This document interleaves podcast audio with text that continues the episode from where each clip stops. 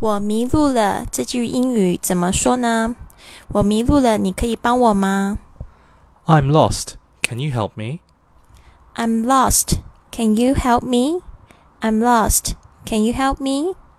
这个 lost 就是这个指迷路的意思，L O S T lost。类似的说法还有，I seem to have lost my way.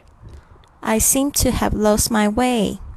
I seem to have lost my way. I seem to have lost my way. 我好像迷路了，或者是 Where are we? Where are we? Where are we? 我们在哪里呀、啊？